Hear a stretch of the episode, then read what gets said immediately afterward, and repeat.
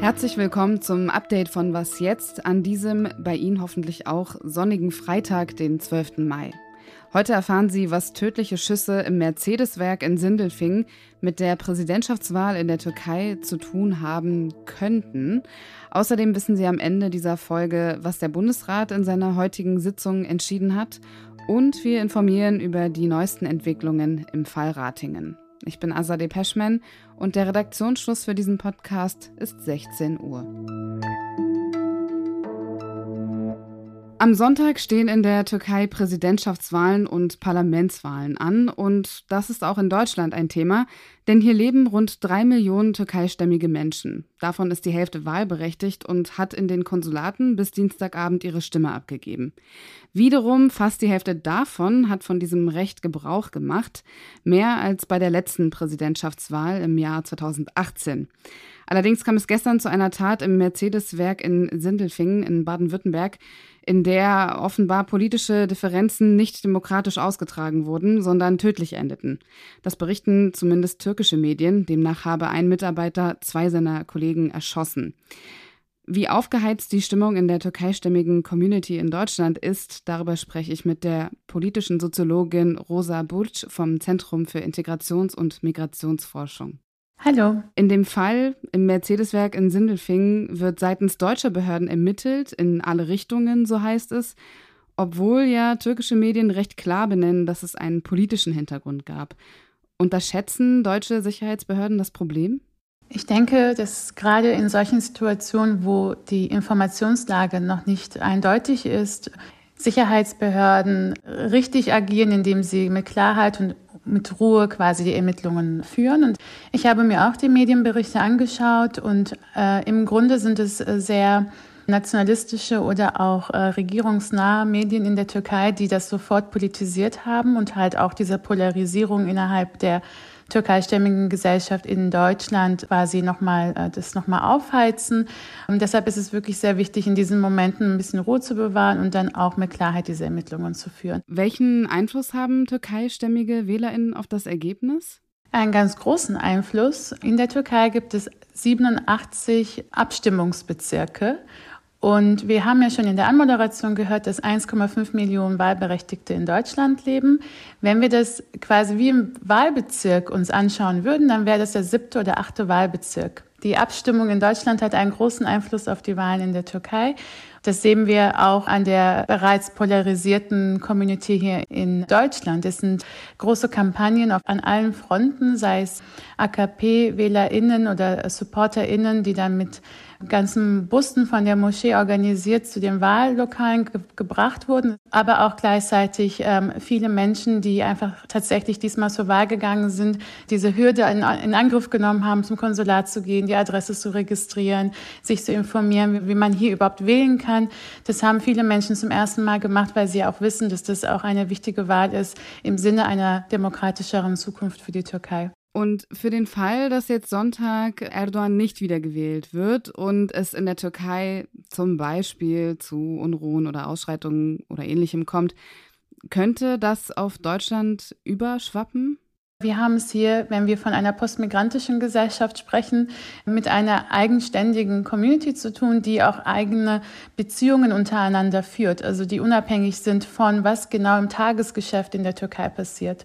Das heißt, dieses Narrativ des Überschwappens gefällt mir nicht so sehr, da ich denke, dass hier auch die Community, wie gesagt, eigene Beziehungen pflegt und eigene Dynamiken hat. Aber natürlich beeinflussen große, signifikante Ereignisse auch die Communities hier, sei es das Erdbeben oder nach 2016 der vereitelte Putsch und die ganze Verfolgung, die dann aufgenommen wurde gegenüber Oppositionellen in der Türkei. Das hat natürlich auch Menschen hier beeinflusst. Aber ich würde schon sagen, dass Menschen auch ganz nah verfolgen, was in der Türkei passiert. Danke dir für deine Einschätzung, Rosa. Vielen Dank. WWW heißt heute mal nicht World Wide Web, sondern im Kontext des Bundesrats Weingesetz, Whistleblower-Gesetz und Wahlrechtsreform. Letzteres, also das Vorhaben, den Bundestag zu verkleinern, die Überhang- und Ausgleichsmandate und die sogenannte Grundmandatsklausel abzuschaffen, hat der Bundesrat heute gebilligt. Das Bundesland Bayern ist gegen diese Wahlrechtsreform. Schon nach der Entscheidung im Bundestag hatte die Opposition angekündigt, vor das Bundesverfassungsgericht zu ziehen. Diesen Plan hat Bayerns Ministerpräsident Markus Söder heute nochmal bekräftigt, denn das Vorhaben sei politisch falsch, verfassungswidrig und spalte Deutschland. Ganze Regionen würden benachteiligt und ausgegrenzt. Mit der Kritik ist er nicht allein. Sachsen-Anhalts Ministerpräsident Rainer Haseloff von der CDU nannte das Gesetz schlecht und falsch. Es schade der parlamentarischen und generell der Demokratie. Außerdem hat der Bundesrat einem Gesetz zum Schutz von sogenannten Whistleblowern zugestimmt.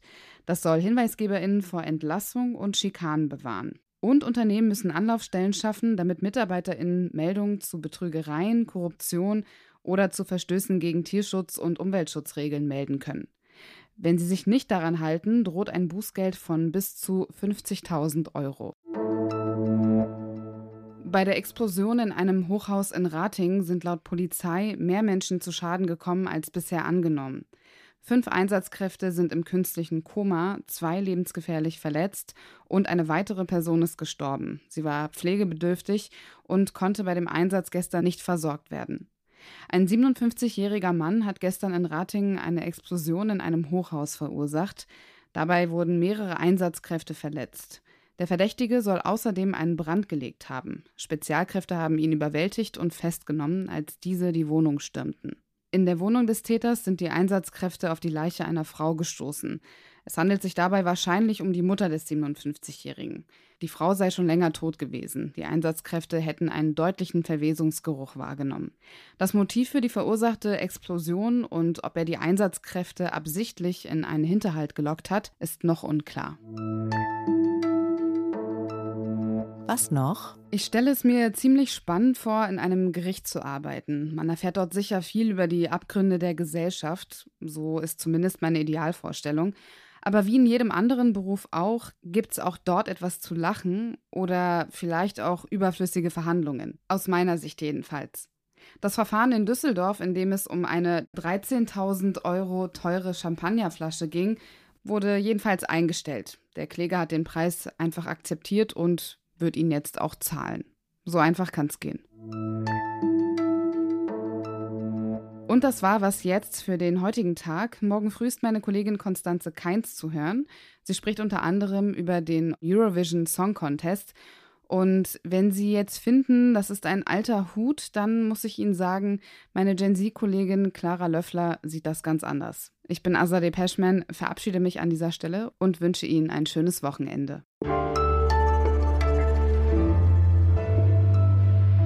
Sage aber schon Rosa und nicht Rosa, oder doch? Du kannst Rosa sagen. Äh, ich bin nach Rosa Luxemburg benannt.